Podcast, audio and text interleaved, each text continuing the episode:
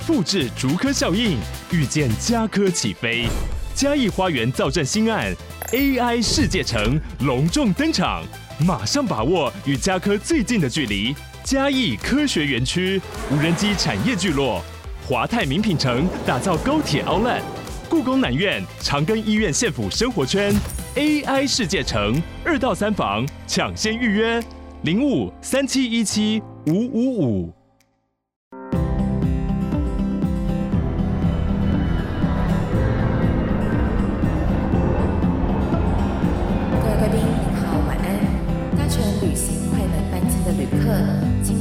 十五号登机口办理登机。Good evening, ladies and gentlemen. Passenger on the flight to Travel Charter, please proceed to gate number thirty-five. Thank you.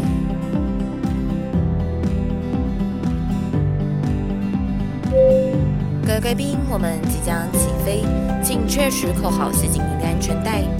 谢谢。Ladies and gentlemen, we are ready for takeoff. Please make sure that your seatbelt is fastened.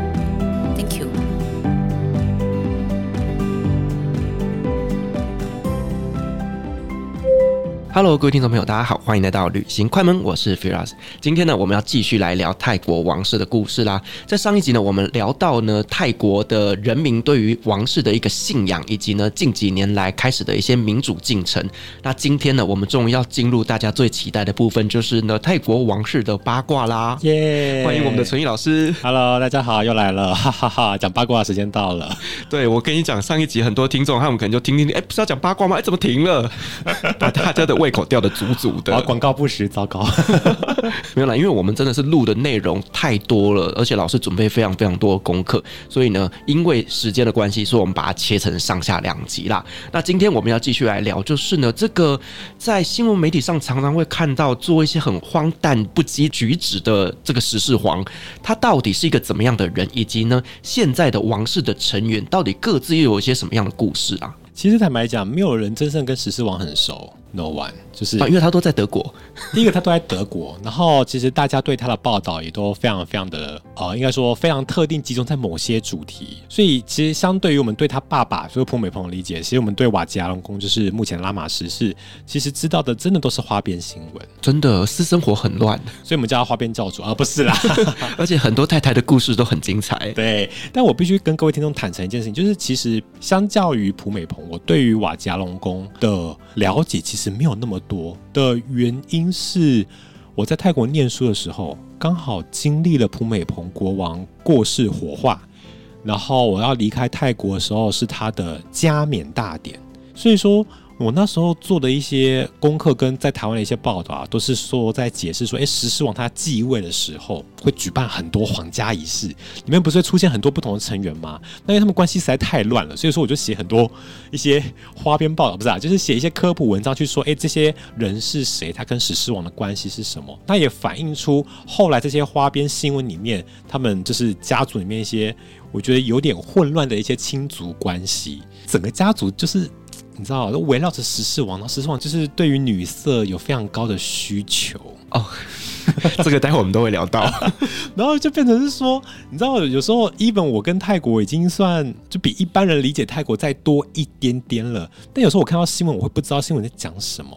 因为十四王他 update 他周遭伴侣的那个速度太快了，有点快。就是我有时候会不知道说，哎，哇哩嘞，这在讲谁呀？自己还要维基百科说，哦，接上了，哦，又多一个了，就觉得有点头痛。然后另外就是，其实有时候哦，跟一些就是爱泰分子啊，有时候在想说，大家都喜欢聊泰国皇室的八卦，这是不是一件健康的事情？有一点不健康，可是坦白讲。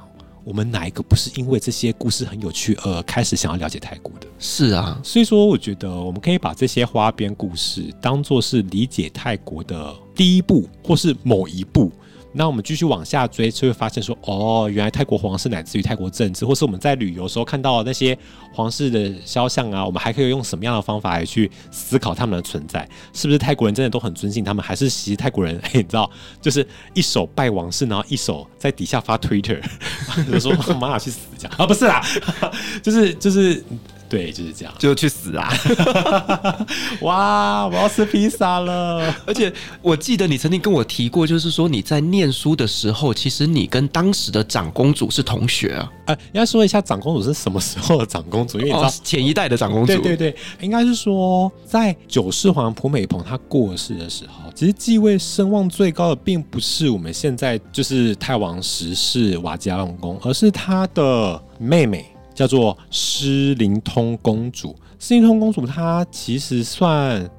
我非常非常年长的学姐哦，因为她也是念朱拉隆功大学的文学院。我那时候就想说，这个年纪跟你差这么多，你们怎么会是在同一个学校里面？其实我也没有真的就是想说，哦，她是我学姐会怎样？我只是有一次在我们文学院的图书馆里面看到以前就是诗灵通公主她求学的衣服，还有他写的论文，就摆在玻璃柜里面这样子。哦，所以不是同学啦，是呃很多很多年前的学姐，呃校友啦，校友。哦、OK OK，可以这么说。我还想说差这么多，他是怎么重修还是怎么样？没有啊，可是其实我们整个文学院都蛮以以他为傲的。OK，呃，应该说第一个是朱拉隆功大学已经是泰国台大了，而这里面呢最难进的就是文学院，而他在文学院里面念的又是最难最难的系，叫做巴利语系。那是什么？这专门研究佛经的。就它有点像是泰文的文言文，OK，类似那个概念，就是研究呃古老文学这样子。所以说我们会觉得哦，诗琳通公主就是在学术上面，哎、欸，其实不错。然后比较为人所知的是，她其实扮演了很多，因为拉玛九世就普美蓬，他晚年的时候其实身体不是很好，常年都在医院，就是就是卧在床上，啊，这里也痛，那里也痛，这样。对对对对对，哎、但，但他是真的痛啊，就是是真的痛。那谁来帮他去做一些皇室的事情呢？就是由石灵通公主，为什么不是他的哥哥呢？啊、嗯，常年在国外。呃，对，就常年在国外嘛，而且哥哥的名声就已经很不好了，在还没继位前名声就不好，那更何况，对不对？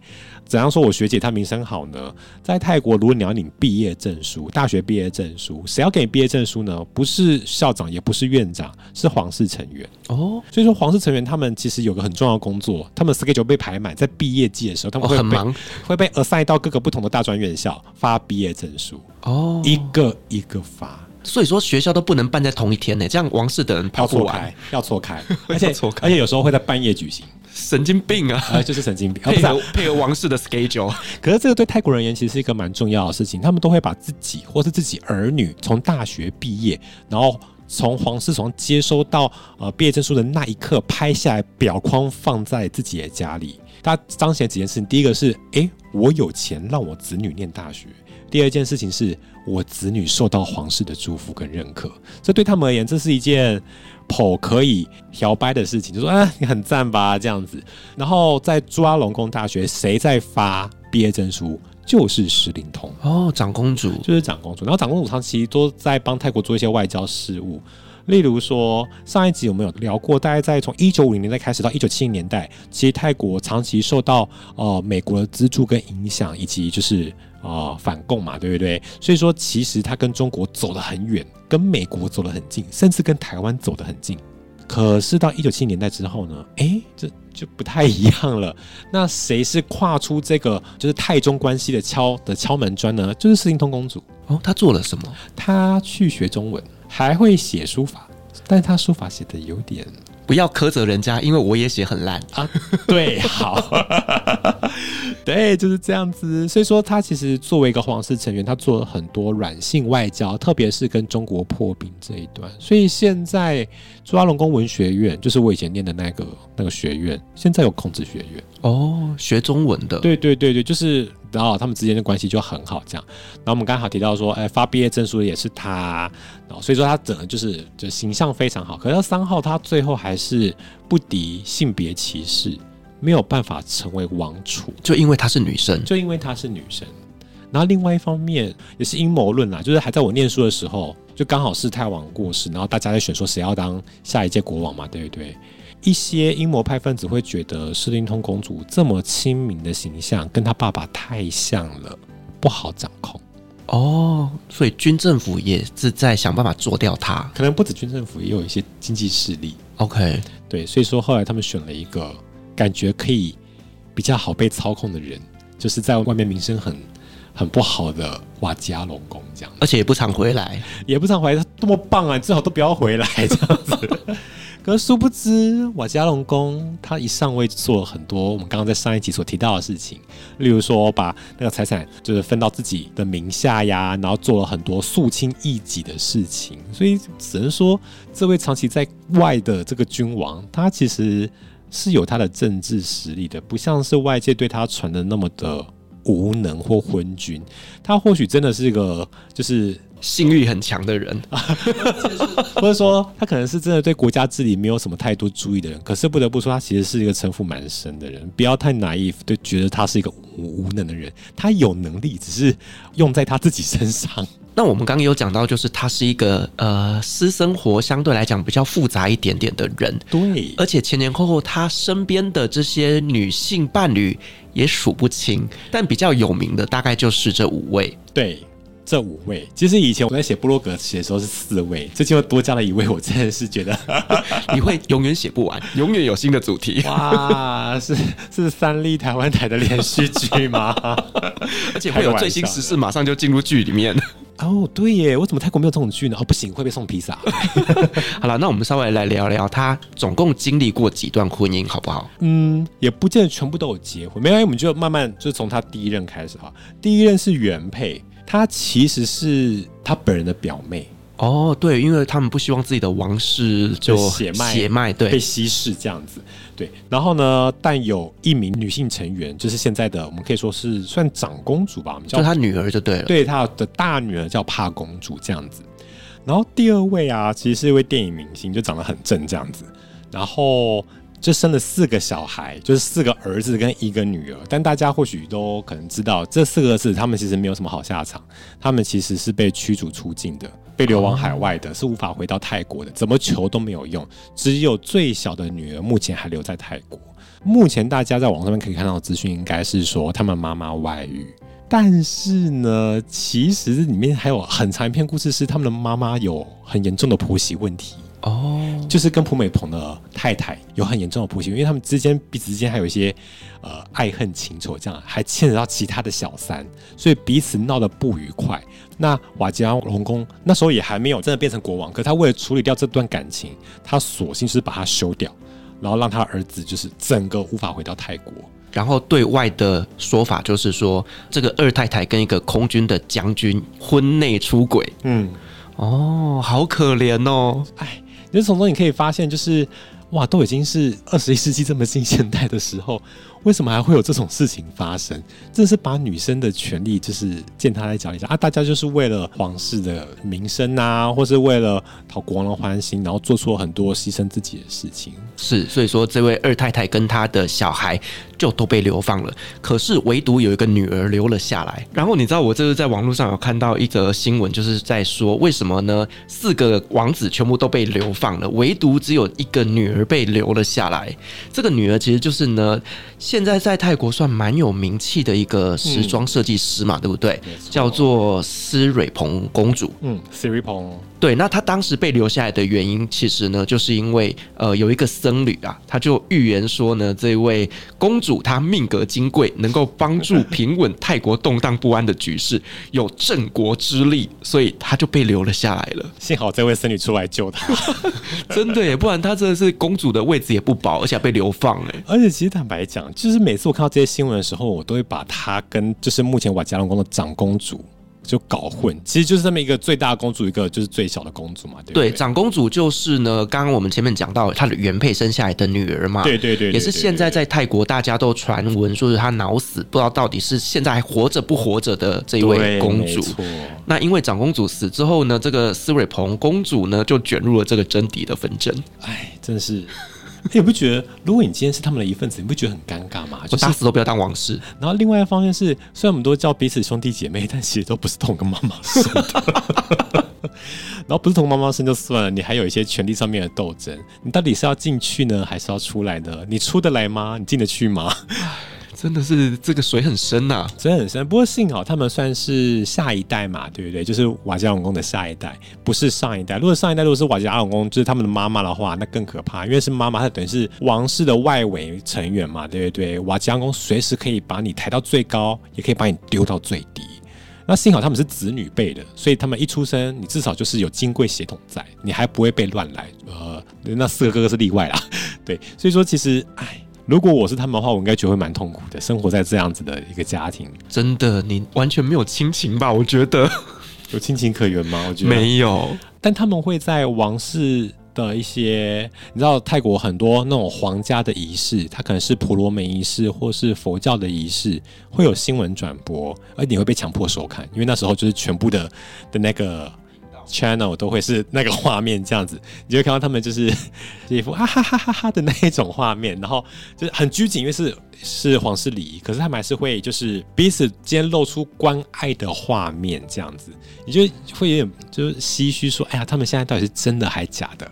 还是因为他们已经意识到自己悲惨的命运，所以他们不得不坚强起来，然后彼此团结这样？好可怜呐、对呀、然后像是我们刚刚提到，一个是长公主，就是刚刚你说就是那个疑疑似脑死那位，然后以及设计师的公主之外，他们其实对他们最小的弟弟还蛮疼爱有加的。最小的弟弟我不知道大家有没有印象，就是现在泰国王室。最小也是唯一男性的继承人的那个，看起来不太聪明的那一位，不要这样子。但确实有外传啦，他可能是有一些需要特殊教育辅助，我们这样讲比较好哈。毕竟我也是教育从业人员这样子。但确实啊，当大家看到说，哎、欸，未来的拉玛十一有可能是他的时候，确实大家内心会有点灰心。然后我觉得这时候也展现出就是王室里面难得的亲情，就是他两个姐姐。我现在只看起来看剩下一个姐姐，知道其实大家对于他们的弟弟，就是其实并没有那么的待见的时候呢，他们其实会在荧幕上面露出比较多关爱的照护的眼神，跟一些互动，例如说搂搂肩膀啊什么之类的，所以就会觉得说哇。这一家人在荧幕前面就是男友的亲情这样子，到底是真是假也不知道啦。也是啦，只是有时候你知道吗？泰国人也是蛮现实的，就是当他们心目中有一个很好的君王 reference 是普美蓬的时候呢，然后再看到现在的时事，再看到未来可能十一世，那内心的比较情绪蛮难免的。就算你是永皇一派好了，有时候你也很难说服自己继续支持下去。所以说，就是大家都会期望说，哎，是不是？时事之后，泰国的政治或是皇室可以有些，就干脆停在时事了，这样子。反正你说的我没讲啊，预言讲的，预言讲的。好了，那我们刚刚介绍的这是第二个太太嘛，就是全部都被流亡了。那接下来的第三个呢？第三个太太呢，她是曾经的王子妃，会不会叫王子妃的意思，就是因为她是唯一生下男生的，就是我们刚刚讲到的那一位，就是未来可能会变成拉玛十一世的那一位。那她后来也是只留下儿子。变成是皇室血脉，他本人也是被罢黜在外的。他又外遇了吗？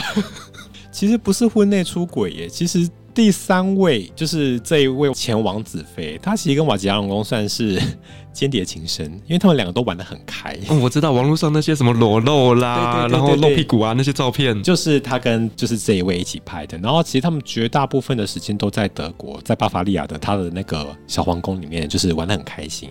但是也是有一些八卦的狗仔会偷拍，所以说才会有那种，例如说国王就是穿的很少啊，露出刺青啊，然后前王子妃就是大跳艳舞的一些啊、呃、影片跟照片不雅照，对对对对，那也就是因为这些不雅照让，啊让他们在泰国的声望不是很好。因为当泰国人看到这些照片的时候，就想说：我的妈呀，在德国干什么东西？我们家的国王王子妃怎么会是这个样子？对，所以说其实那时候国内的声音，很多人是希望说啊，瓦吉扬龙宫，你就跟这一位就是跟你玩很开的这一这一任呢，就好好待在德国，不要回来了。有人现眼呐、啊？哎、欸，我说的，我说的。那那个泰国记忆。道统的呢，我们就请诗琳通公主来就好了。但是呢，哎，这瓦吉昂公就是可能呐、啊，他内心不是很愿意放掉就即将到手的那个君王的大饼，于是乎他就把这一任前王子妃就是罢黜掉了，然后就剥夺他的皇室身份，然后变成是一般的庶民。他好衰哦啊，还有更衰的。一般庶民就算了，还限制他人身自由。就是一般现在网络传说，他现在正在泰国的某间寺庙当出家人。其实这样讲法有点不太精确，因为在泰国，女性没有真正的合法地位可以成为出家人。就是泰国的上座部佛教不承认比丘尼的存在哦。所以说，泰国的女性的修道者，他们是用一种啊、呃，泰文叫 match，就是一种很特殊的就是呃。类替代役，就是他们会全身穿白色，然后一样是做跟僧人一样的事情，然后也会打扫僧院啊，煮饭给僧人吃啊。可是他们不被承认是出家人，就是权利义务又低了一阶这样子。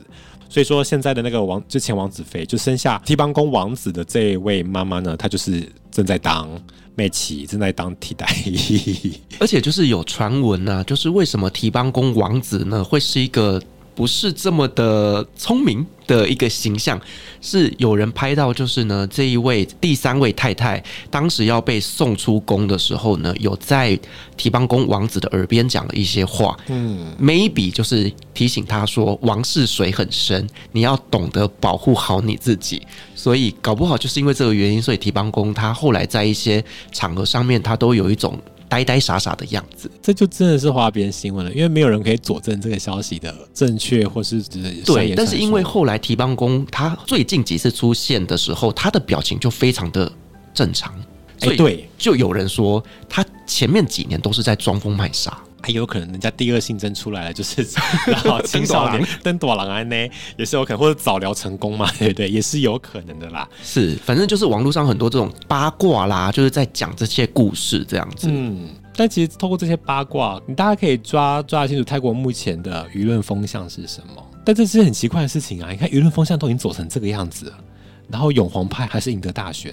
就是莫名其妙啊，就觉得奇怪，怎么感觉好像都不上来？所以泰国政治，你知道，哎，作为一个学者。会很开心，你会有写不完的 paper。但如果你今天是泰国人的话，你就会觉得妈，到底在干什么？你知道这就跟我在看土耳其的政治是一样的哇，所以我懂你的心情。对啊，就是觉得嗯，到底在干嘛？我们现在才聊到第三个，对不对？对好，来再来第四个。第四个就是现在正宫的皇后哦，是皇后娘娘。对，她是空姐。哎，大家或许知道说瓦吉拉隆功的一个兴趣就是开飞机。他其实内心的第一志愿是当机师，哎。然后后来他也去服役，就是他真的是可以开战斗机的人，是真的可以开。然后刚刚上一集有讲过，就是进电影院看电影的时候，不是要站起来听皇家颂嘛？现在可以大家可以不要站起来了，不然因为那个皇家的 MV 啊，就会试图把现在这个国王的一些伟大事迹搬上荧幕。所以你想到他爸爸的 MV 就很精彩，就有很多到处骑马，哎，到处骑马，拿地图，拿地图，然后拍照看望远镜的画面，对不对？尴尬了。请问你瓦吉阿龙宫要用什么画面当做 MV 呢？他所有的画面都在德国，他什么都没有做啊，对不对？所以说他开飞机的画面哦，就变成是一个形象 icon，就说哎、欸，我会开飞机哦，我是空军哦，我可以保家卫国，不不不，这这这些事情这样。所以说他跟现在的王后认识，就是因为哎、欸、是个空姐，就彼此之间有这样子的兴趣跟职业上面的一个连接，也没有错。他刚刚说到现任国王爱开飞机，对不对？对，爱开到什么程度呢？他底下的那个机队，我记得我之前看报道是三十八架吧，三十八架，可能还数字还更多，因为这个数字是谁披露出来的呢？是前进党前党魁塔纳通所透露出来说，哎、欸，皇室怎么会有个大机队啊？这些机队其实其实用的是纳税人的钱呢，你有报备过吗？养鸡队很花钱，超级花钱的，啊，而且还不是都停在泰国，然后还要停在，德国，还要停在一些外面的地方，对。所以说你知道那个过夜费或是停 port 那个费用就很高很高。所以说就是你知道，是很多人就是对于瓦吉拉隆功财政纪律就是会有这样子的质疑，这样。然后哦，对，现任皇后是空姐，而且他还有被赋予一个 title 叫做禁卫军统帅。哦，他其实是有军阶的，但这军阶不是真的是说，哎、欸，现任王后真的可以 可以掌握就是军队，没有啊，就是给他一个封号这样子。好，所以现任的皇后是一个空姐，嗯，那第五位呢？第五位最有趣的是一个护士，我不太清楚他们怎么认识的，搞不好就在医院里面的看护有没有？我不知道啦，我不知道啦。所以各位当护理师也是有机会可以加入豪门的哦。我觉得披萨离我越来越近了，怎么办？我们整集都在吃披萨啦。Oh my god！然后这位他后来被封为贵妃。泰国史上第一个贵妃，因为以前泰国的国王基本上是一夫一妻制的，就是一个国王一个王后没了，就是这样子。啊，瓦吉拉隆宫他特别开他那方面特别强？哪方面？就人事任命。人事任命特别强啊，封了贵妃，史上第一例，所以大家又对他的那个声望值又往下降了。说搞什么东西呀、什么时候有贵妃啊？你知道泰文啊，他们会把那些，例如说王室的名号啊，写得很长很长，用很艰涩的词语去表示说你有多伟大。所以说你要生出一个完全新的头衔。那是一件很困难的事情，因为在几百年的皇室传统里面，谁叫什么其实都有一定的规范了。你突然新生出一个那个王室内院府的，会有点头痛。然后呢，这个贵妃呢，她一开始呢是就是哎瓦吉阳光的心头好，所以说哎封了贵妃之后呢，跟随着太王周遭的都是贵妃，王后就被冷淡了。可是现在呢，哎王后又起来了，贵妃又淡下去了，你就知道。瓦加龙是一个就是 滥情，中央空调、呃、暖男吗？Oh my god！Oh my god！多情，应该是说，首先他他对于女伴的需求很高，他的情感很泛滥，这是 for sure 的。但是他也杀伐果断，他想要谁 on 谁就 on，他想要谁下去就下去，而这某种程度也是围绕在他的利益身上的。那这些跟他的利益有什么关系呢？因为最近泰国大选嘛，对不对？然后呢，瓦加隆功他必须出来去表示说：“哎，我是一个还算不错的国王啦。”那为了减低大家的负面情绪，他就把以前被他拉起来的贵妃再打回去，把正宫再请出来去参加一些正式的外交场合。那做这一切准备，其实都是为了什么呢？为了之后。呃，等民主政府真的运上轨道之后呢，他可以有一个还不错的名声，可以去跟现在的政府去打交道，去连接上关系，然后重新拯救他的名声，这样子。所以一切都是利益的关系啦。如果我们回顾瓦吉良宫这一切的花边新闻，其实完全都是为了他个人的利益啊。这也是为什么大家会愿意为了他走上街头，而不是为走上街头说哇你好棒哦，怂怕家人，怂怕家人是那个泰文的吾皇万岁。大家会走上街头祝他的爸爸吾皇万岁，可是不会对他这么做。但是其实她应该是现阶段是最宠爱这个第五位的贵妃吧？因为我在网络上看到很多的照片，就是呢，她都会穿着非常可爱的小可爱，然后呢，非常低腰的露屁股的裤子，然后在街上做运动。那同时被拍到的，好像都是这一位皇贵妃。皇贵妃，对，啊，皇贵妃怎么？我们后宫甄嬛传看太多了。对，所以就是说，好像以他自己的情感上来讲，是比较宠爱这个贵妃的。Who knows？我们也只能从花边新闻去推敲说，哦，他可能真的心头好，还是对吧？但是。你知道，就是他作为一个公众人物，有时候他为了拉抬自己的声量，他还是必须把正宫请出来。这跟那个谁很像啊，就跟戴安娜王妃很像啊，哦，对吧？就是一样有偷吃啊，有第三者的情节啊。只是现在泰国皇室才没有给你第三者嘞，我是把你当做贵妃这样。他直接把他扶正了。对，就很多新闻会就是很不客气的说，哇，泰国有史以来第一个侍妾，真是了不起这样。真的，我觉得这一个人哦，就是他有太多太多的这种故事了。嗯，其实，在网络上你也。可以看到，就是他封了一只狗狗，把它封为泰国皇家空军大元帅。没错，这个皇家空军大元帅，其实坦白讲啦，没有被正式的在册封典礼上面测过。他是什么时候出来的呢？他其实是被秘密流出来的。我们刚刚提到他的第三位女伴，就是那个前王子妃，就是原本是两个玩很开的人，然后后来就是去当替代役的那一位。其实他们在泰国被拍到一些画面，就是前王子妃跳艳舞，然后同时还帮狗狗庆生。那个狗狗 就是你刚刚所讲的那个皇家空军大元帅。这边可以提到一下泰国的那个头衔文化，例如说现在的那个王后是禁卫军统帅，然后狗狗可以是空军元帅，那都只是冠名上去的，不是真的有军职啦。就是说，哎，我透过加你一个这个头衔，让你变得更高贵。把你变成是你知道 royal member，就是皇室的一员这样子。所以说，大家有时候我们中文翻译会翻成这个样子，但其实在泰国里面，它的真实作用不是真的是统御三军那种东西。你不可能看狗去开飞机吧？它就是把它视为是皇家的重要的成员这样。啊，为什么是空军？因为他的饲主爱开飞机。对，啊，事实上这位狗狗它过世了，它叫福福，有绰号的叫福福这样子。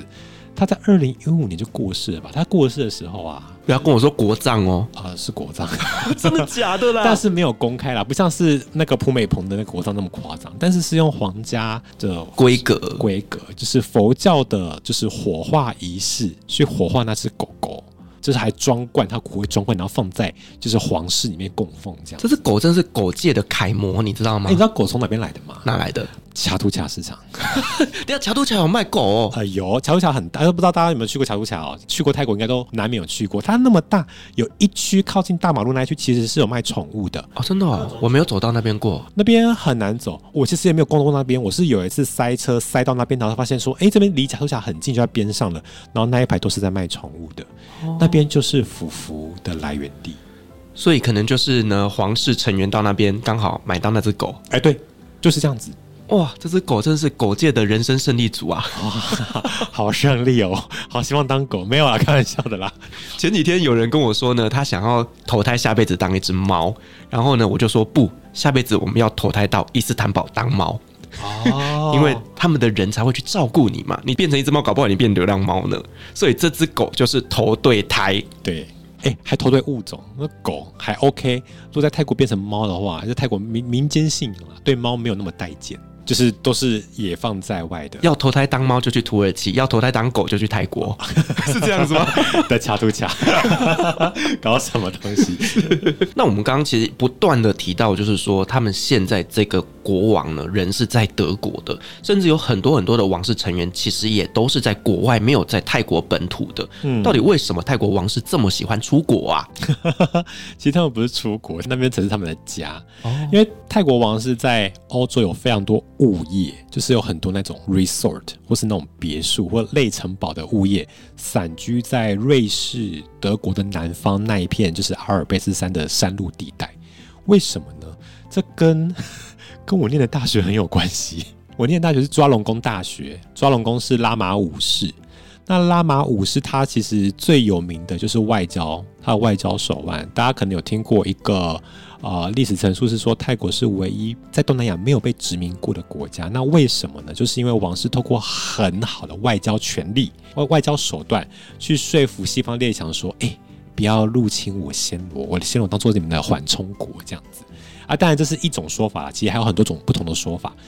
但 anyway，这不是今天讨论重点。它重点是什么呢？是抓龙功国王，他非常擅长外交，就是他在去欧洲见习，然后外交之旅这个途上，他看到说，哇，那时候的欧洲工业革命，然后发展的非常非常好，他也希望把泰国变成像这样子的国家。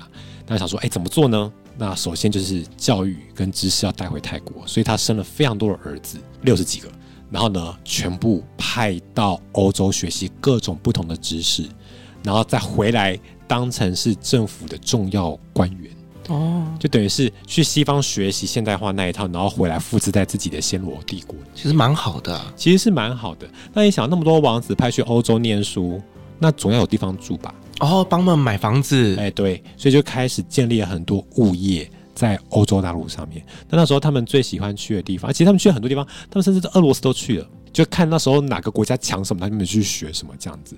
所以说那时候拉玛五世他的子嗣们在欧洲大陆上面就是开枝散叶这样子，然后也有很多住的地方，而这些地东西呢，在他们住的地方就变成是皇室的资产，那一代传一代，一代传一代。所以说，呃，不只是瓦吉阿龙宫在就是德国有房子，其实他的亲戚们也有很多都在欧洲重要地区有很多像这样子的别墅。非常有钱。曾经有一个欧洲记者爆料说，瓦吉阿龙宫应该要缴三十五亿欧元的遗产税，哇，很多哎、欸！三十五亿欧元的遗产税在德国，只在德国。所以第一个我们可以猜出几个讯息：第一个叫遗产税，代表说它是继承下来的，对吧？第二个三十五亿是什么意思？代表说他们的物业。非常非常 super rich，super rich，换钱的那个 super rich，对啊，所以你就知道说，哦，啊，其实这跟他们整个王室的现代化的历史其实很有关，就是为了去学习西方的知识，然后在那边开枝散叶，留下很多物业这样子。那他们有没有规定，就是不能够出国几年不回泰国啊？其实没有诶、欸，因为你知道，在台湾就是你出境两年，那你就会被除籍，就有点麻烦。没有人敢除他籍吧？没有人敢吧？对，所以这些人他们都在国外享乐。但是他们又拥有一些政治的实权。嗯哼，听起来是很复杂哎、但是其实也只有瓦吉拉隆功这么摇摆啦，因为其实很多在泰国王室啊，你只要超过三代以后，你基本上就没有什么实质的皇室待遇了。所以说，其实欧洲有很多很有钱的，就是企业巨子。或是名门望族，他们其实是泰国皇室的后代，然后跟当地的不同的贵族结婚之后生，就是生下来，然后他们就是等于是欧泰混血。像英国有个很有名的歌手，他其实就算是现任国王的某个亲戚这样子，可是他已经超过三代了，所以说他不会以皇室自居。对，反正说，我意思是说，在欧洲有很多像这样子的人存在着，他跟泰国有这样子的关系。而且我们刚前面有讲到，就是说呢，就是二太太跟她的四个儿子都被流放到国外嘛。嗯，最近非常有名的一个新闻就是呢，其中一个儿子回泰国了。哦，对，没错，而且回泰国的那一个啊，把自己就是装点的，就是十分的，就是西装笔挺，非常得体，非常得体，而且他的行程啊，要么去拜访医院啦。要么就是去做一些，就是感觉是他的阿公会做的事情，就是朴美蓬会做的事情。然后有一些阴谋分子就说：“诶、要回来接盘，是不是布局这么早吗？”这是一件很奇怪的事情。就是有时候王室操作你看不懂，就是你觉得被流放的还会被赢回来，有时候你觉得他下去的还会再上来，就是猜不透，你不知道他们到底在盘算些什么。因为有一些人，他们认为说呢，这个王子他要回来，如果没有被他爸爸同意，应该是没办法回来的。所以表示他爸爸知道这件事，而且同意了。那这会不会对他们未来的继承权会有一些些影响呢？马修有考虑。其实坦白讲，继承权的问题相对好解决，因为你看瓦吉拉隆功，他爱封谁封谁嘛，对不对？所以说。对他而言，重新把流放在外几十年的王子请回来，该给他赋予他皇室身份，这完全不是难事。啊，有些人就会很坏心啊，就说哦，那一定是因为现在小儿子看起来就是不被寄予厚望，所以才请了一个看起来相对正常的大儿子回来这样子。所以他们现在的王位继承，哎，有刚我们讲的那个第一顺位就是痴傻的。王储，然后又有这一个哎被罢黜而回来的王子，然后呢还有一个就是呢当初讲留下来现在是有名的设计师，他其实也是被赋予了一个军阶，对，所以其实很乱呐。啊，其实也不是只有他们那一代乱呐，其实他们上一代也是乱的啊。哦，为了争夺王位，其实我相信这中间一定会有一些勾心斗角的。嗯，没有错，而且我觉得大家不能忽略的是这些花边新闻，其实反过头来你会发现。啊、大家都很爱聊这些事情，而你越聊这些事情，就越发现他们跟政治的挂钩非常的紧密，跟他们的呃利益的交换啊，或者维持皇室权威，好像在下一盘棋。所以说，这是一件有点可怜的事情。想当初在。二零二零年、二零二一年那时候，大家已经走上街头反抗军政府，然后也反抗皇室，就大家集体起来，在整个曼谷主要街道游行，然后说他们要下修皇室的权力的时候呢，其实大家内心是有一股希望的，就说，哦，我们总算来到这一天，可以对皇室勇敢说出他们内心想说的话了。然后那时候大家讨论皇室，就是讨论。预算讨论财政纪律，而不是讨论花边新闻。可是现在回过头来，大家又开始讨论花边新闻了。某种程度而言，它反映了两件事情。第一件事情是，因为 大家知道可能魔帮啊，所以你只能讨论花边新闻。然后讨论花边新闻，就变成是他们唯一可以去抵抗皇室的一种小小的作为。就说我斗不过你，但我骂你可以吧？然后第二件事情是，你越讨论花边新闻，你就越明着把现在这一任国王或是目前黄色状态，把它跟当代的政治挂钩在一起，去明显看出，哎，他们彼此之间是如何做利益输送的。这在以前是做不到的。以前其实大家不太敢去讨论普美蓬和军政府的关系，至少对泰国人民而言是这样。国外学者不管他，泰国人民是不敢讨论的。可是现在大家可以明着讨论了。所以说，even 我们讨论他就是瓦吉拉隆功的花边新闻、花边教主，但是我觉得还是有一些积极正面的意义，是我们讨论它，但是我们要知道我们为什么而讨论，它反映的其实是泰国民主的发展困境。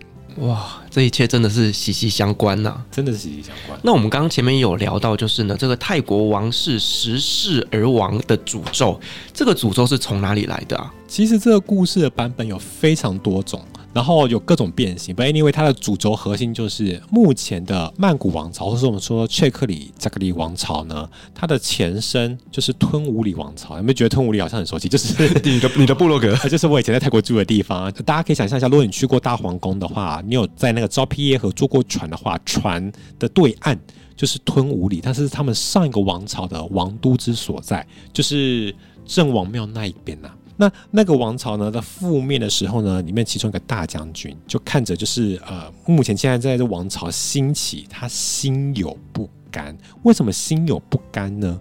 因为其实啊、这个王朝的起头就是拉玛一世，他其实原本也是吞武里王朝的一个将军而已。所以也是政变呐，然后就政变啊，就是政变啊，对不对啊？所以说说他多神圣，那其实都是后人加有天助或是赋予治理合法性嘛，对不对？But anyway，它本质上面就是一场政变。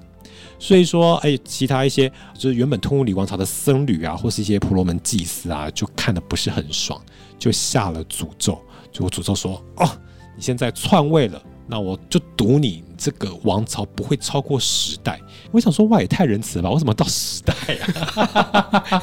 应该第一代就给你灭掉，诸如此类的。但是其实，如果大家回去有机会，你可以搜寻一下，比如说拉玛十世，或是雀克里王朝，或是曼谷王朝。你打开维基百科，下面会有一个那个时代表，就是像一到十，他们每一任的时间，其实在前面呢，每一任时间都很短，就只有拉玛九世特别的长。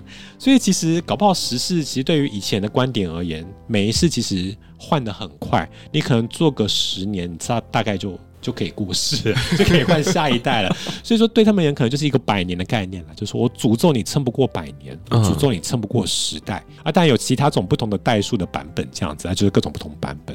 啊，这个呃流传其实一直被就大众所传着。那现在发酵特别，因为现在刚好第十代，然后刚好看起来就是。下一代又不是这么的 有希望，对，所以说就是你知道，你知道就是有趣的啊，就是泰国对于那个民主的寄息，在一个传说上面这样子，听起来也是蛮悲哀的一件事情，是悲哀的，是悲哀的。好了，我们刚刚其实前面聊了这么多关于现在这个十世王所做的很多荒诞的故事，那你实际在泰国那边生活的过程当中呢，你有没有跟这个皇室有一些接触啊？有，我有看过十世王，就见过本人这样。Face to face 没有啦，我不可能就是要他在我前面这样互看嘛，对对对？就是他在继位的时候会有大游行，然后呢，我就去凑人哦。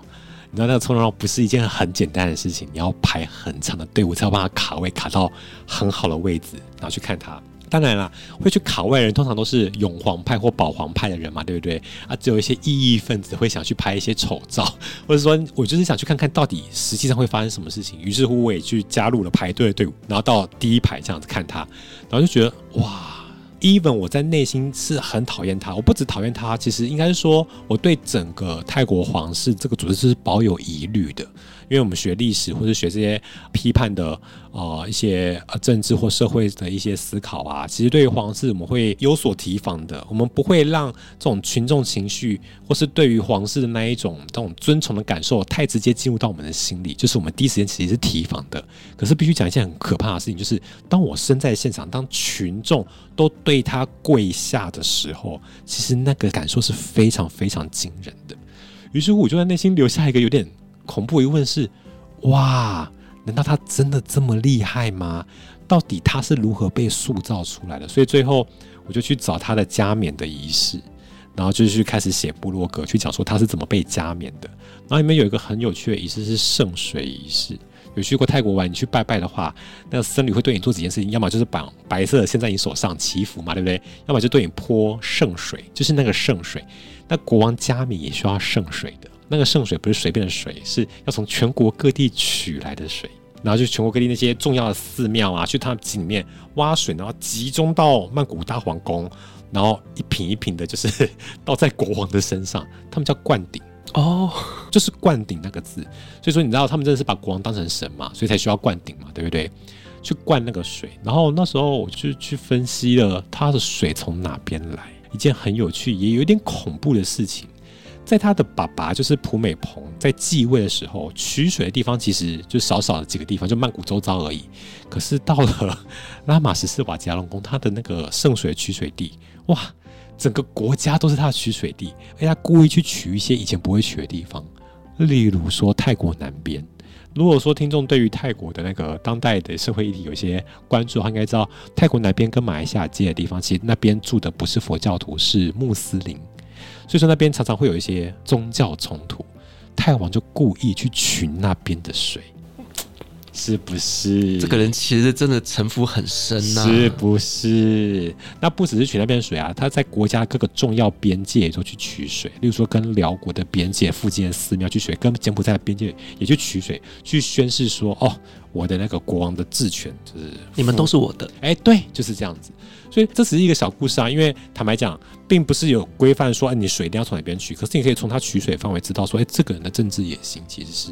就是回过头来，我们聊了他那么多花边新闻，我们可以知道说，他其实是一个很看重个人利益的君王，而不只是从王室法下手，不只是从法律下手，不只是从他身旁的嫔妃下手，他甚至把手脚也伸进了宗教仪式。啊，我在泰国念了那么多宗教仪式，念了那么多佛教经典，然后最后用这个做结尾，我真的是 就觉得，当我发现这一点的时候，就说啊，该离开这个国家了，我就回来了，就觉得哇，你就会觉得说，哦。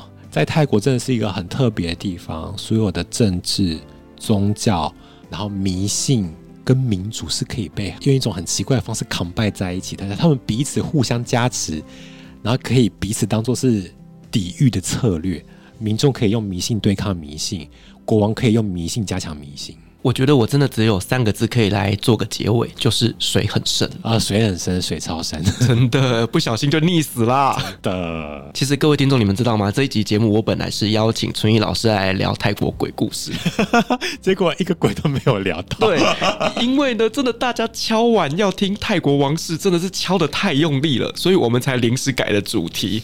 但是呢，我相信纯一老师应该是非常乐意来跟我们分享一些泰国鬼故事的一些。发展的流程，我们不是要真的聊恐怖的鬼故事，可是我们可以来聊聊泰国的鬼文化是怎么来的。那这个呢，我们就留到下次有机会再来跟大家做分享。再一次感谢纯玉老师的分享，同时也感谢所有听众今天的陪伴。如果您喜欢我们的节目的话呢，别忘记给我们五星好评加分享哦。另外呢，我们在赖开有旅行快门讨论室的社群，如果想要跟我们及时的聊天互动的话呢，都欢迎加入社群哦。相关的链接我放在下面的资讯栏。旅行快门，我们下集再见，拜拜，拜拜。贵宾，我们的班机已经抵达，感谢您今天的搭乘。